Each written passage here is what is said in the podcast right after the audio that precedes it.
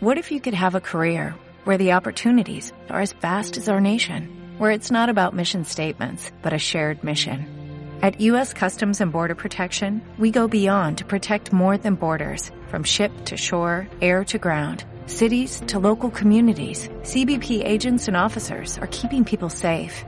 Join U.S. Customs and Border Protection and go beyond for something far greater than yourself. Learn more at cbp.gov/careers.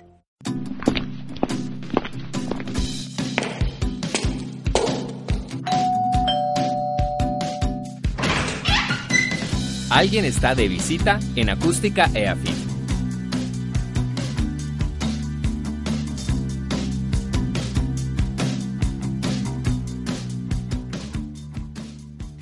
¿Qué tal? Un saludo muy cordial a todos los oyentes, a toda la gente que nos escucha en Acústica, la emisora eh, de la Universidad EAFIT. Hoy en De Visita, aquí en Acústica, tenemos dos invitados muy especiales, Henry Agudelo y Cristian Agudelo, fotoreporteros que tienen acá en la ciudad de Medellín una institución, el Instituto Henry Agudelo, en el cual eh, están formando a una nueva generación también de, de fotógrafos y de periodistas. Eh, los acompañamos Juan Gonzalo Betancourt, quien les habla, y Carlos Mario Correa. Inicialmente, eh, Henry, gracias por haber aceptado venir a la Universidad de AFID. Y bueno, eh, ¿cómo ve usted hoy el reporterismo gráfico en Colombia? Carlos Mario, Juango, gracias por la invitación. Te respondo eh, con el reporterismo gráfico en Colombia, yo lo veo un poco quedado por lo que mm, estábamos hablando ahora, los muchachos piensan que todo se hace desde un escritorio y difícilmente están haciendo ese mensaje tan bello que nos dice Gabriel García Márquez que hay que salir a las calles, eh, salir de esa zona de confort y empezar a explorar y mirar el mundo a través de esa percepción, de ese acercamiento y esa mirada que tenemos con la fuente, con el autor y empezar a hacer este tipo de registro. Bueno, hablando de la fuente periodística, en el caso del fotoreporterismo, qué cualidades o qué proyección debe tener un individuo para que sea objeto de, un reportaje gráfico o todos los individuos indistintamente caben en la mirada del fotógrafo. A mí me parece que todos caben en la misma mirada y depende desde el punto donde se mire. Si estás trabajando en un medio de comunicación, en una sala de redacción, los reporteros gráficos hoy en día están sometidos y es a la espera de que les llegue esa fuente de información, de que sea eh, la sala de redacción la que genere ese contenido. Eso ha cambiado hace mucho, pero mucho rato. Y creo que se llegó a un estancamiento porque quieren volver a regresar a las salas de redacción, eh, a hacer el papel casi que del mensajero, del mandadero. Y no se está generando ese tipo de contenido. El reportero gráfico tiene que abrir hoy en día los ojos al mundo, tener fuentes propias. Tiene que empezar a generar contenido, a ser proactivo, a salir a la calle a proponer. No es que voy a realizarlo, es que voy a hacer. No, ya lo generé, ya lo propongo. Tengo este reportaje gráfico y estas dos o tres imágenes me pueden, eh, se pueden convertir en una historia. Una historia que al mostrarla a la sala de redacción sea al contrario, que la sala de redacción te abra ese espacio para publicar esas imágenes y que sean ellos los que generen contenido. Pero nos estamos quedando quietos se está volviendo eh, paquidérmicos, esperando a de, que, a de que las otras fuentes sean las que generen mi contenido. No, es un llamado de atención a todos los muchachos hoy en día de que de todo, alrededor, de todo lo que gira alrededor de nuestra sociedad, se puede generar contenido. Pero es un problema más de los propios fotógrafos o de los editores, de los directores de los medios que tampoco están promoviendo eso. Yo creo que los mismos eh, directores, los mismos eh, organizadores de los medios de comunicación y de las salas de redacción eh, están convirtiendo en periodistas de escritorio y mm, de información a todas estas personas que están llegando y esperan que transcriban todo lo que está haciendo un, un comunicado de una rueda de prensa y no permitan a que estas personas lleguen al sitio a comprobar realmente qué es lo que se está haciendo y qué es lo que se está diciendo. Así de esa manera nos meten el dedo a la boca a todos. Y es lo que quiera ese funcionario decir y casi que nos casa de una manera eh, diferente para que nosotros demos ese tipo de información. No, hay que ir a buscarla. Bueno, esta pregunta para Cristian. ¿Por dónde empieza un joven fotoreportero a trabajar o a aprender? ¿Por dónde empieza? Bueno, primero quiero aclarar que antes de fotoreportero me declaro más como un soñador. Me parece que la palabra fotoreportero no la deberíamos como usar tan tan de gratis, ¿cierto? Porque eso requiere una formación, unos conocimientos y porque sobre todo hoy en día pues ya toda persona que tiene una cámara fotográfica pues habla de que es fotógrafo. Sin embargo, por pues, respondiendo a tu pregunta, eh, un fotoreportero yo creo que el contacto inicial, el primer paso que debe dar es calle, salir a la calle, conocer su ciudad, conocer la gente que habita la ciudad, que es muy importante, los contrastes en el que bajo los que está su contexto diario, su realidad. Mencionabas, Cristian, que hoy todo el mundo pues prácticamente anda con una cámara en, en, el bolsillo, así sea la de su celular, y que incluso han mejorado bastante desde el punto de vista de captar la, la, la imagen. Eh, ¿Qué recomendaciones básicas le da usted a la gente? Porque uno también ve que la gente como que está perdiendo el ojo, como que la posibilidad de hacer mil fotografías hace que no se piense tanto en la imagen y sea como captar cosas. Bueno, don Henry, mi papá, nos hablaba mucho desde pequeños, ahora con el instituto también, que las fotografías se hacen incluso sin cámara. Ahora la gente lo que está haciendo son muchas fotografías con las cámaras que tienen a la mano. No está mal tener una, fotografía, una cámara a la mano. Buenísimo que tengas tu celular, que sea de buena resolución, que tengas la posibilidad de retratar y de congelar momentos y espacios a, los que normalmente no tendrías acceso. Sin embargo, antes de realizar ese registro, antes de, de congelar ese momento, sí es muy bueno que hagas una fotografía mental, que pensés qué es lo que querés contar, porque no estamos tomando fotografías, no estamos tomando simples fotografías, estamos transmitiendo una emoción, estamos contando un momento, estamos dejando algo para la historia más allá del simple registro. Entonces es eso, hacer el ejercicio de antes de disparar, bueno, yo qué es lo que voy a contar, qué es lo que quiero contar, qué es lo que yo le voy a contar al mundo que es diferente al sentir de todas las demás personas que pueden estar en esta misma sala, por ejemplo, y viendo un mismo hecho, pero yo lo voy a contar a mi manera y voy a lograr transmitir con una sola fotografía eso que estaba sintiendo. Sí, esta pregunta para Henry en, en esta dirección. ¿Qué se perdió en su trabajo con cuando dejó atrás la cámara de rollo y tomó las digitales porque yo por ejemplo que trabajé también en varios periódicos eh, admiraba mucho ese trabajo de todos ustedes que veían esa eh, de esa foto que no la pensaron pero aparecía ahí cuando la revelaban y esa era la gran foto no la, que no pensaron ni siquiera se dieron cuenta que la tenían. Hoy ya uno sabe que tiene. Mm, me causa una leve sonrisa cuando me haces esa pregunta. A ver se pierde mucho se pierde mucho porque la sensibilidad la que nos ha llevado a obtener este criterio. La belleza de tener una cámara análoga o analógica era que teníamos escasos recursos, teníamos 24 o 36 imágenes y que teníamos que esperar de dos a tres horas a un proceso de revelado para sentir esa emoción tal cuando se encendía aquella luz y con esos olores a químico y poder ver, tengo la gran imagen. Pero era porque hacíamos un ejercicio mental tan bello que era que salíamos con dos o tres misiones y que teníamos que conservar tanto el material y debíamos de pensar cuál era la imagen que iba a apoyar ese texto y que iba a sensibilizar a una sociedad. Y la lográbamos, hacíamos el ejercicio mental. Hoy en día la tecnología nos aborda y convierte en una sola cámara que te da color o blanco y negro y que te da una tarjeta digital con infinidad e infinidad e infinidad de imágenes. Los muchachos perdieron la manera de pensar.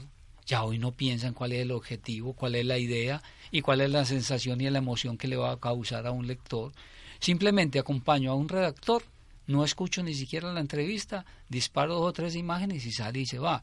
No se sensibilizan. Cuando uno se sensibiliza, empieza a contar también con su imagen algo que está ocurriendo sea a través de las imágenes, de un detalle que tenga el personaje, cuando profundiza uno con la mirada, no simplemente con la mirada de aquel que quiere hacer un interrogatorio como es el redactor. Nosotros también formamos parte de eso.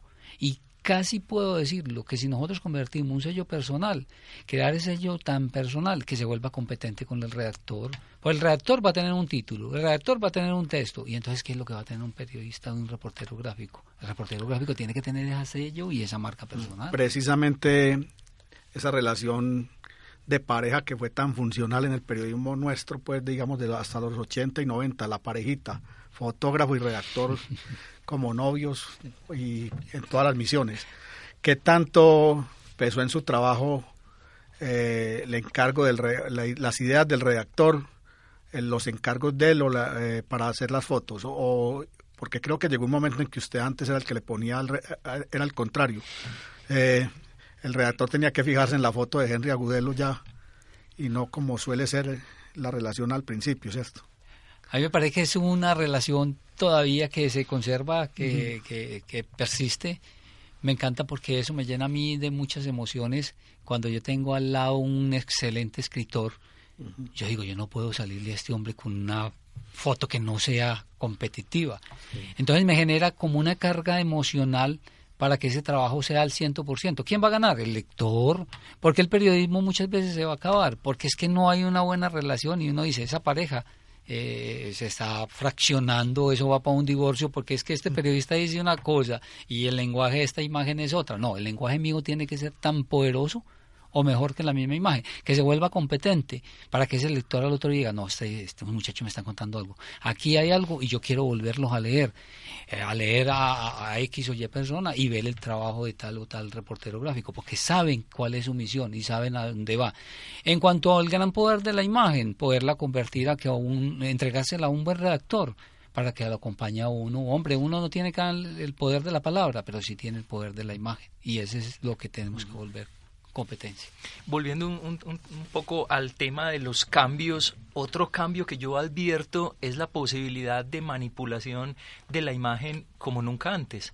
Eh, hay cantidad de programas gratuitos, hasta en el propio celular los tiene uno para, para transformar la imagen, editarla eh, a tal punto hasta de dañarla, pues, eh, eh, en, en, en, los encuadres, en la luz, bueno, en un montón de cosas. Eh, ¿Cómo ven ustedes eso, Henry? ¿Hasta qué punto uno puede intervenir una imagen? ¿Han sido convenientes la, la existencia de estos programas? ¿Cómo no abusar de ellos? A mí me parece que eso todo va en la ética y la ética la tiene cada uno, la ética viene a ser como parte de la verdad y esa no la tiene sino tú y ahí empieza a engañar. Hoy en día usted puede hacer una gran foto sin haberla tomado, sin haber salido de la calle. Utiliza las plataformas, utiliza el dios Google, que te sale una infinidad de fotos, empiezas a manipular en una cantidad de plataformas eh, de manejos fotográficos que te van llegando y montas una foto en X o Y sitio. Eso es faltar a la verdad, el irrespeto.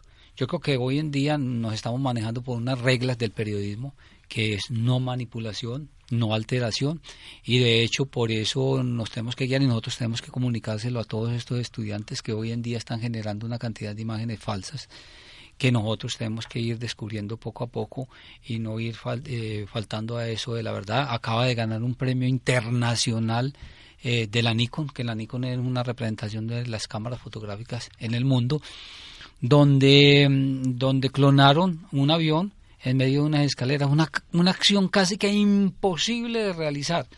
Pero por no volverse atrás, esta marca de la Nikon toma la decisión de dejarla ahí y premiarla. Y hay muchas imágenes en el mundo que se van replicando con eso. Yo creo que nosotros somos los llamados a, en la docencia a decirles a estos muchachos hasta qué punto se puede llegar con una imagen hasta qué punto no. Creo que la imagen eh, es una edición una corrección de colores y, hombre, que al menos te mejore un poquito el foco. Pero la imagen tiene que llegar con una idea concreta, con una misión, que es informarle a un redactor, a, una sociedad, que algo está ocurriendo en ese momento sin necesidad de alterar absolutamente nada.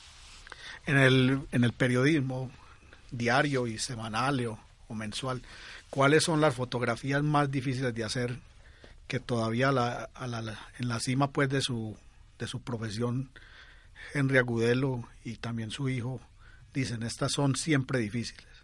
¿En qué campos de la actividad noticiosa?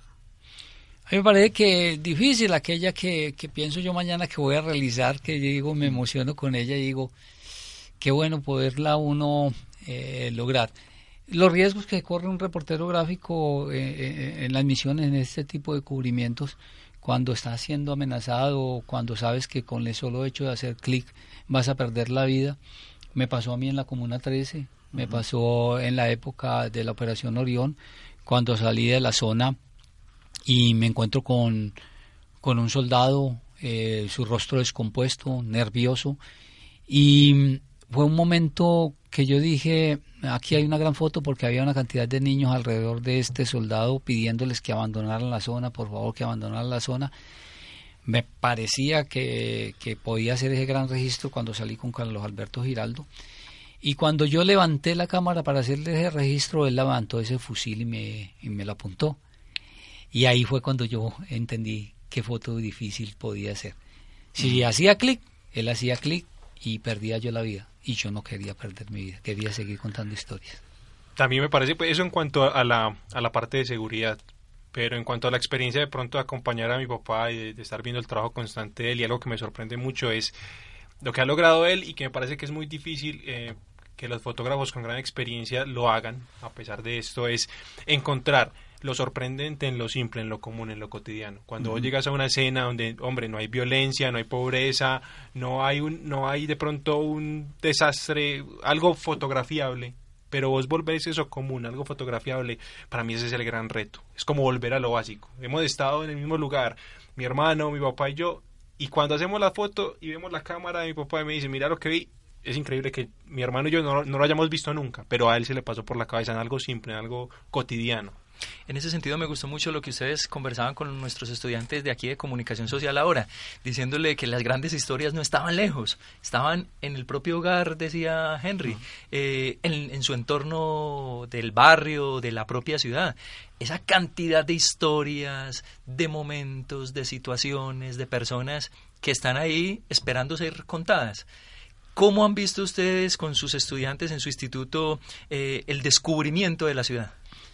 Esa es la parte maravillosa porque con el instituto lo que hacemos es, mm, estamos unas horas en docencia dentro de clase, explicándoles de pronto un poco de teoría para que se acerquen a las personas, pero los días sábado eh, estamos en la práctica del acercamiento a ellos, o sea, es ese contacto visual, ese poder entender a la comunidad, ese respetar, que es tan interesante esa parte de... Y hay una cosa, escuchar. Cuando se escucha, se aprende a hacer fotografía. Entonces ahí es donde ellos empiezan a desarrollar todo ese estilo propio. Y la idea no parte del docente, la idea parte del mismo estudiante, la idea que va a trabajar. Y lo bueno es poderles de, eh, mostrar que alrededor nuestro existe esa gran eh, información periodística, nuestro álbum familiar, es el gran reportaje gráfico que tienen todos en nuestra familia y que de ahí puede existir una transformación y generar un contenido hacia el periodismo, porque es que eso nos está afectando a nosotros, pero no lo conoce la comunidad, no lo conoce la Profundicemos un poco en esa idea, cómo que hay que escuchar para hacer buenas fotografías, me parece muy bonito. Pero total, yo creo que en la escucha y en el respeto es la parte más primordial. Yo me he sentado con personajes a hablar durante horas y ese personaje me ha dicho a mí, no, sabes que no quiero fotografías. Pues no vas a forzar a esa persona a que a que a hacer una imagen, no yo le respeto ese espacio, me alejo, regreso después a los días, vuelvo y converso con esa persona y me regala todo su alma. Y puedo. Ahí empieza uno a, escuchar a esta persona. ¿Por qué lado puedo enfocarme? ¿Por qué lado puedo entrar? ¿Y cuál es su cultura? ¿Cuál es su folclore? ¿Cuál es su parte deportiva? Para poder ilustrar ese tema. Mucha gente cree que es abordar al personaje, ser hostil con él y regarse una, disparar por todos lados sin, sin necesidad de tener una lógica. No, la fotografía tiene una lógica, tiene un sentido, tiene una narrativa, igual que cuando ustedes con su pluma hacen todo ese lenguaje y lo narran, eh, la imagen tiene toda esa narración, pero es a donde usted tiene que tener el poder de la escucha, del respeto y todo eso transmitirlo en una sola imagen para que pueda convertirse en un diálogo. Y hablando como de los de los temas de eh, periodísticos. Por ejemplo, ¿cuál es, ¿cuál es el punto clave en la fotografía, digamos, eh, deportiva? Y en contraste, ¿cuál sería el punto clave en fotografía donde uno, eh, de temas como tan áridos como la economía o la política? por ejemplo, ¿cuál es el, digamos, el foco en del tema deportivo y, cuál sería de esos otros temas? Hay, hay, hay, una sola cosa que yo siempre le he dicho a los muchachos mm, es la concentración. Puede ser en lo deportivo, puede ser en lo cultural, puede ser en lo social. Cuando tú estás concentrado 100%, porque ahora hablábamos, por ejemplo, con José, el tema suerte en algunas imágenes, y yo a eso le resto mucha importancia el tema suerte, porque usted, puede que la suerte lo acompañe a usted y se le apareció X o Y instante, y si usted está desconcentrado, ahí no hay nada. Se perdió ese momento de suerte, de inspiración, y la imagen se pasó.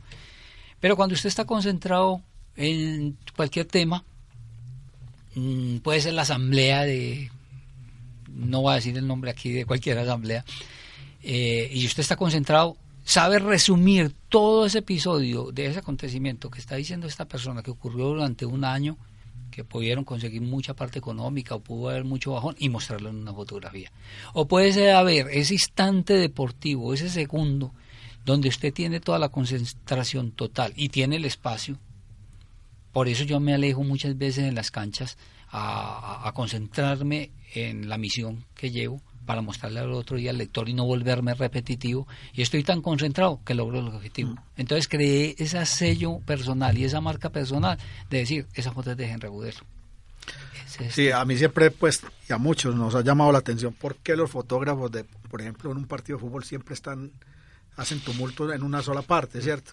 Por ejemplo, ¿cuál fue la opción suya en esos momentos, estar con el tumulto o porque uno no ve los fotógrafos eh, metidos, metidos en la tribuna, digamos, o en otros ángulos. Eh, eso, eso es una costumbre, eso es que es un deber ser, o se ha vuelto, pues, digamos, o, es como un credo entre los fotógrafos. Hay que estar, todos debemos estar en la misma parte. ¿Eso cómo funciona? Yo creo que es un conformismo y no creer en, en sí mismo. Yo he creído siempre en mi estilo, en mi manera de hacer las cosas. O gano o pierdo. Y creo que muchas veces he ganado porque el solo hecho de hacerme en el tumulto al otro día al lector le vamos a entregar la misma, la misma y la misma imagen. Y no me interesa a mí mostrar ese estilo. Yo quiero marcar la diferencia y la diferencia se marca de, esa manera. Porque estoy tan concentrado en el, partido, porque una sola jugada de ese partido te puede definir todo. O que el equipo gane o que el equipo pierda. Y si vos lograste interpretar ese partido, vas a conseguir la imagen. Pero ¿qué vas a interpretar si estás en el tumulto y todo el mundo está viendo lo mismo y fuera de eso te están interrumpiendo porque acá ahora te están tocando? ¿Cómo va tal equipo? ¿Cómo va tal otro? ¿Qué acción? ¿Cómo van tus hijos? ¿Cómo va tal? No, yo voy al partido de fútbol a conseguir una gran imagen porque es que un periódico no va a tener la oportunidad de, de, de darte 10 páginas para que te expreses. No, va a tener un espacio cada vez más corto y vos tenés que tener esa fortaleza de conseguir ese objetivo a través de una sola imagen. Yo no quiero al otro día entregarle a un lector una imagen que no le comunique absolutamente nada. No, le quiero mostrar esa imagen que fue la que pronto le dio tanta emoción al partido o que fue la que dio el resultado final, como muchas veces eh, yo te puedo contar la lesión del Chonto Herrera. Te puedo contar el 5-0 cuando, cuando Argentina, que esa imagen la tuve yo cuando Maturana por primera vez se le ven hasta las calzas en una sonrisa porque él casi nunca se reía, o cuando un jugador irresponsable se hace expulsar y el, el equipo pierde. Ahí es donde empezamos a interpretar. Pero digamos, ¿cuál es la enseñanza, por ejemplo, para un alumno de fotografía eh, en un mundo como el de hoy, donde al fotógrafo lo ubican a la fuerza casi en un lugar? Es decir, una visita papal, los fotógrafos los ponen a todos por órdenes en un mismo sitio, una visita de un ministro igual, eh, una conferencia de un, de un, de un experto en, en, alguna materia, eh, le dicen de entrada a los fotógrafos, los organizadores de los eventos, fotógrafos acá, inclusive tiene el sello, fotógrafos. ¿Qué hace uno ahí? En ese caso es la forma, la forma como lo quieras presentar.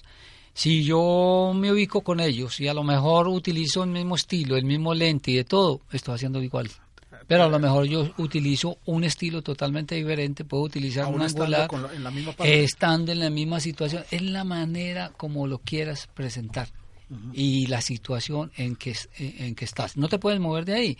Esperemos, a ver, algo va a ocurrir a través de un lente. Eh, lo otro, eh, perdón Cristian, que es lo otro que les quería decir, es que las cosas no están siempre en ese instante, pueden estar al principio o pueden estar al final también hay que saber esperar.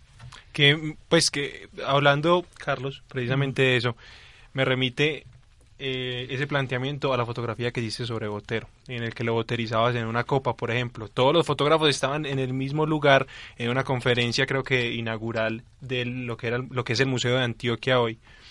y estaba el maestro Botero al frente, todos los fotógrafos estaban ahí metidos dentro, dentro de los que se incluyen pues Henry Agudelo, mi papá.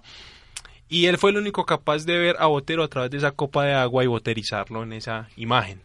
Nadie más la tiene, nadie más llegó y todo el mundo estaba en el mismo lugar, en el mismo punto. Es la forma como se puede ver. Bien. Bueno, Cristian, volviendo un poco a estas nuevas generaciones eh, de reporteros gráficos, ¿hay mucho interés en, en, nuestro medio por la fotografía periodística? Pues tenemos el, la alegría de decir que sí.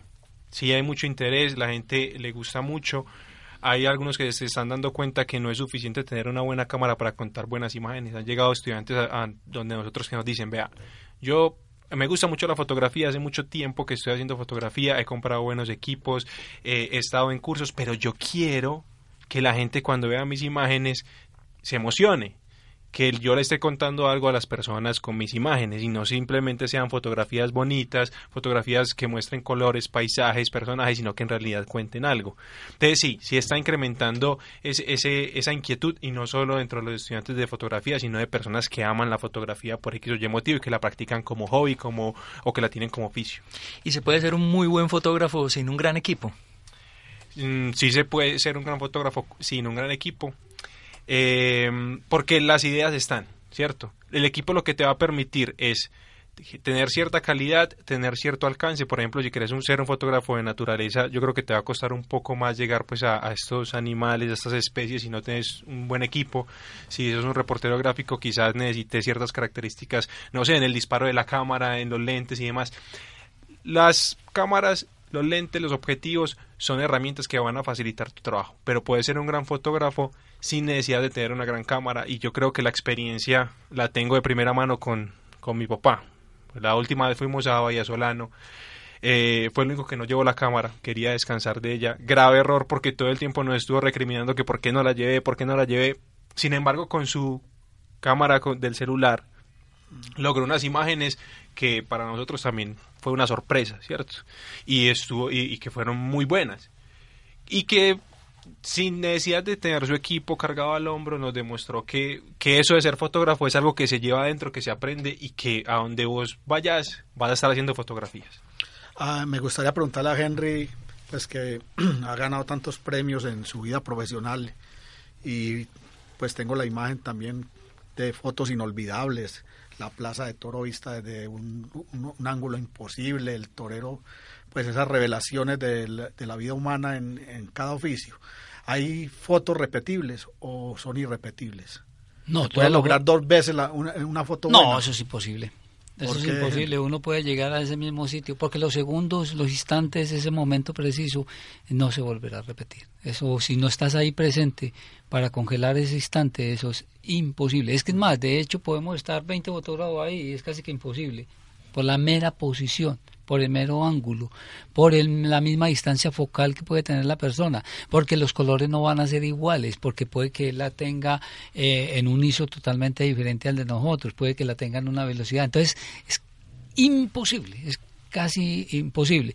Esa es la lucha permanente que tenemos nosotros. Por eso yo le digo a cada uno de los estudiantes y los alumnos, miren mucha fotografía, o la miran a través del cine, o la miran a través de los otros medios de comunicación, sorpréndase para que al otro día usted sorprenda al mundo. Si no, no va a tener un punto de referencia nunca. Ahora que me estás diciendo que has visto esas fotografías, es la manera como un estudiante tiene que mirarlo. Pero es que están llegando a las salas de redacción muchachos que ni siquiera van a cine, muchachos que no van a una exposición. A mí me extraña muchas veces, yo fui invitado aquí a la AFID el día de ayer a mirar una exposición, la paseo, la miro y se me hace extraño que no vengan ningún reportero gráfico y que no vengan personas a mirar exposiciones que son netamente gratis. El Museo de Antioquia está lleno de eso, el MAN está museo de eso. Entonces, ¿cuál es la educación visual que tienen los muchachos hoy en día? Si no ven revistas, si no ven documentales, si no van a ver cine fotográficamente. ¿Eso con qué fin? De con que consigamos ese tipo de fotos únicas e irrepetibles. Si no, no tienen una educación visual. Bueno, y, y una anécdota de pronto para ir cerrando es eh, tenerlo a usted acá y no referir una de las miles de anécdotas que en una vida profesional ya de más de 20 años o por lo menos de 37 años Sí, nos estaba contando Sí, ahora. porque Henry desde niño es fotógrafo, pues. Eh, pero el hecho de, de haber hecho una carrera tan brillante y tan extensa, digamos, en el periodismo y- colombiano, ese momento frustrante, digamos, a nosotros los periodistas nos ha pasado que una revelación, pero teníamos la grabadora sin pilas o, o no- o- o en pausa. Y son muchas las anécdotas que por ahí hay. Eh, ¿Cuál es esa foto que desperdició, que le sigue carcomiendo la conciencia? Entre seguramente muchas. Bueno, siquiera me evocamos de nuevo eso, porque eso nos ha pasado absolutamente a todos. Eso fue maravilloso. Siempre a, a los estudiantes les cuento esa historia porque me parece que tienen que tenerla como un punto de partida, porque no vayan a creer que porque tienen hoy en día cámaras digitales y con toda la tecnología no les puede pasar. Les puede pasar, muchachos. En nuestra época de cámara analógica, mm, el pibe Valderrama, estuvo en la ciudad de Medellín jugando con el Deportivo Independiente de Medellín. Termina el partido, el pibe se juega eh, su super partido, maravilloso. Yo le hago fotos del gol y de todo. Eh, te- cuando termina el partido yo veo uno de los muchachos discapacitados que está eh, en una silla de ruedas. Se le deja ir al pibe Valderrama, el pibe Valderrama se viene a abrazarlo también. Todos los dos extienden sus brazos a abrazarse. Yo me arrodillo y empiezo a tomar fotos, tan, tan, tan, tan. Y llego a mi periódico, en esa época el periódico El Mundo, y le digo a Jairo León García, que estaba en esa época como jefe de redacción, tengo una foto ni la berraca, yo creo que me vas a tener que dar una página para ella, ta, ta, ta, ta. Y cuando me meto al laboratorio, abro mi cámara, no había rollo. Eso fue de esas cosas que uno tiene que contar. Tiene que contar porque nos puede pasar absolutamente a cualquiera, porque las tarjetas digitales a veces también hay cámaras que funcionan, así no tenga la tarjeta digital y les puede pasar muchachos. Tú decías lo de la grabadora, como les pasaba a ustedes, a mí me pasó en esa época de cámara analógica, siempre la cuento en todas mis charlas porque es muy interesante que esto me lo recuerdes. Resulta, resulta de esas imágenes que quedan en la memoria, pero que ahí están. Y a Cristian. ¿Qué? ¿Que me haya pasado algo Sí. así parecido? No. No, no. O una gran foto de la que te sientas muy orgulloso. De la que me sienta muy orgulloso, quizás las que hicimos en Vallasolano, con una guía pues especial de, de- de mi papá, personalizada, eh, para fortuna de nosotros. Em, porque quizás pues en, en- en ese momento logramos como aplicar y ver que en realidad em, pues sí podríamos lograr algo sin, sin, sin necesidad de ser unos fotógrafos profesionales. A ver, simplemente me siento muy orgulloso porque yo en la universidad pensaba que el hijo de Maradona no puede jugar fútbol. Eh, entonces nunca me dediqué a la fotografía como tal y es algo de lo que me arrepiento, pero que sin embargo desde que empezamos con el instituto eh, lo retomé. Entonces al saber que podía lograr ese tipo de imágenes, eh, emular de cierta manera ciertas imágenes que ha logrado mi papá, me pareció, me pareció fantástico. Yo les abro un poquito la mente frente a eso. Cuando salimos de viaje, mm, a mí me da risa porque ellos se sienten como, como un papá encima de ellos, pero quiero que ellos vean cosas donde nadie más las pueden ver. De hecho, tenemos un reto, y nos pusimos un reto porque nos quedó faltando una tareita ahora que estuvimos en vacaciones, y le dije, y tenemos que volver, porque esa historia hay que contarla, y las vamos a contar con imágenes, no se las voy a contar ahora, pero fue un reto que se nos dio, y le dije, "Ah, faltó esto, faltó esto, faltó esto. Nosotros creemos que hicimos las imágenes para contar esta historia, y cuando las vimos, cuando las exploramos, cuando las editamos en el computador, nos quedó faltando esa.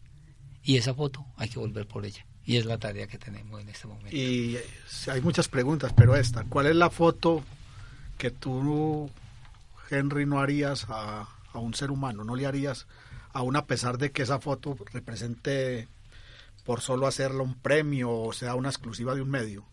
¿En qué circunstancias no le harías una foto a un ser humano? Pues a mí me parece que cuando yo le esté faltando respeto, porque no quiero que me falten el respeto a mí, Pero- me parece que mm, te voy a contar algo inclusive que me sucedió. Yo soy reportero gráfico y he tomado fotos de muerte, imagínate todas las que quiera. Mi hermano lo, lo matan en 1986 y ahí le hacen la necropsia y, todo. Mm, Cuando voy llego a la casa, llega uno de estos muchachos de esa funeraria y le lleva todas esas imágenes a mi madre y se las mostró. Eso para mí fue doloroso. Yo quería sacar a ese señor a patadas de mi casa, porque me parecía un irrespeto tan grande que una señora con todo ese dolor, eh, esta persona fuera a mostrarle a través de mi imagen. Yo creo que ese tipo de imágenes es al que de pronto yo me refiero, de que no quisiera mostrarle a, las personas, a llenarlas más de dolor, de amarillismo, de, de sentir como una oportunidad de un reto para ese tipo de cosas. Yo creo que respeto ante todo. Bueno, ¿y qué tanto ya se va, me queda la pregunta, se monta en la fotografía nuestra en, el periodismo colombiano? ¿Qué tanto hay de montajes? ¿Es, ¿Existe o no existe? Yo eso es lo que yo llamo como los falsos positivos del periodismo. Eh, porque en los reportajes muchos periodistas crean personajes de ficción para sostener historias reales que en la fotografía, y no, no, no, necesitamos hablar con nombres propios, pero digamos, se monta mucho en, en Colombia. Mira, yo, yo creo y siempre he creído que hay cierto tipo de imagen que se tiene que volver ilustración, ilustrativo, y los medios de comunicación han llevado a los reporteros gráficos a que utilice esta expresión. Porque si tienes que hacer un reportaje eh, con X o Y personaje, hay que mostrarlo en su contexto te voy a colocar eh, algo. Por ejemplo, si sabemos que hay un cura en Moravia, que todos los domingos, que es hincha del Medellín y que todos los domingos da mm, misa con la camiseta del Medellín, y tú le vas a hacer una entrevista el día jueves, yo creo que eso hay que mostrarlo, hay que mostrarlo en contexto, eso es válido. ¿Qué es lo que perdemos muchas veces? Que en un pie de fotos eh, le expliquemos a las personas de qué trata este tipo de cosas. Como se hacía en una época, que se utilizaba un modelo para ilustrar X o Y tema, al menos colocarlo en contexto, en fotomontaje, fotoilustración, eh, modelo tal, productor tal, eso debería de ser. Sí, a veces se utiliza, se utiliza este tipo de recurso, pero lo que no podemos permitir es que ya se convierta en la foto, en, el periodismo puro y duro, empezar a ejercer este tipo de alteración de, la imagen, de empezar a llevar elementos donde no existen, de empezar a cambiar todo el entorno y todo el contexto simplemente para eh, beneficiarme de este tipo de cosas. Pero si se hace, se debe explicar. Para mí debería explicarse, tiene que explicarse. Y he hecho, mm, cuando yo hice esa gran foto de los Juegos Suramericanos, que es una múltiple exposición de, de, de un tipo de esgrima, eh, en el pie de foto lo utilizamos para explicar cómo se hizo esta múltiple exposición. Porque el lector va a quedar como con ese insabor, viste, es un manteso, cómo logró eso eh, en una sola imagen. No, yo creo que hay que explicarle al lector porque merece una explicación de cómo se hizo. Cuando hacemos las exposiciones de, de los rayos, yo convierto estas páginas casi como, como una parte didáctica simplemente para que él aprenda también cómo conseguir el objetivo. Yo creo que los medios estamos llamados a eso, pero hoy en día estamos sacrificando un poco eso y estamos eh, creando, dejando ese espacio en vacío y el lector se forma una idea pensando que eso es cierto. Y yo creo que nosotros estamos llamados a aclararle muchos términos a la sociedad de que eso no es tan real, que eso no está ocurriendo. Bueno, aquí podríamos quedarnos toda la tarde eh, escuchando historias y, hablando de fotografía. Eh, efectivamente, eh, queremos agradecerle a Henry, a Cristian, a este Diego Armando Maradona de la fotografía que por para fortuna nuestra aquí en Antioquia lo tenemos y bueno a su hijo que seguramente seguirá sus pasos muchas gracias por haber estado con nosotros aquí en acústica y por haber estado con nuestros estudiantes en nuestros salones de clase ojalá no sea la última vez no a ustedes mil gracias porque ustedes están abriendo un espacio muy bello para que la docencia se convierta eh, en motivar a estos muchachos a salir adelante, para que no se conviertan en periodistas de escritorio, para que estos medios electrónicos, lo que es las, eh, las páginas y las redes sociales, no adormezcan a estos muchachos a, a presentar imágenes que realmente no tengan nada fuerza. No, al contrario. Ustedes son los que están motivando esto y saben que cuentan con nosotros.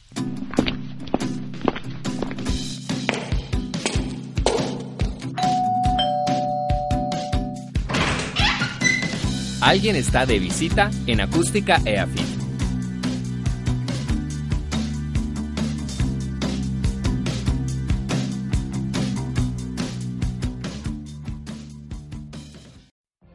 What if you could have a career where the opportunities are as vast as our nation? where it's not about mission statements, but a shared mission.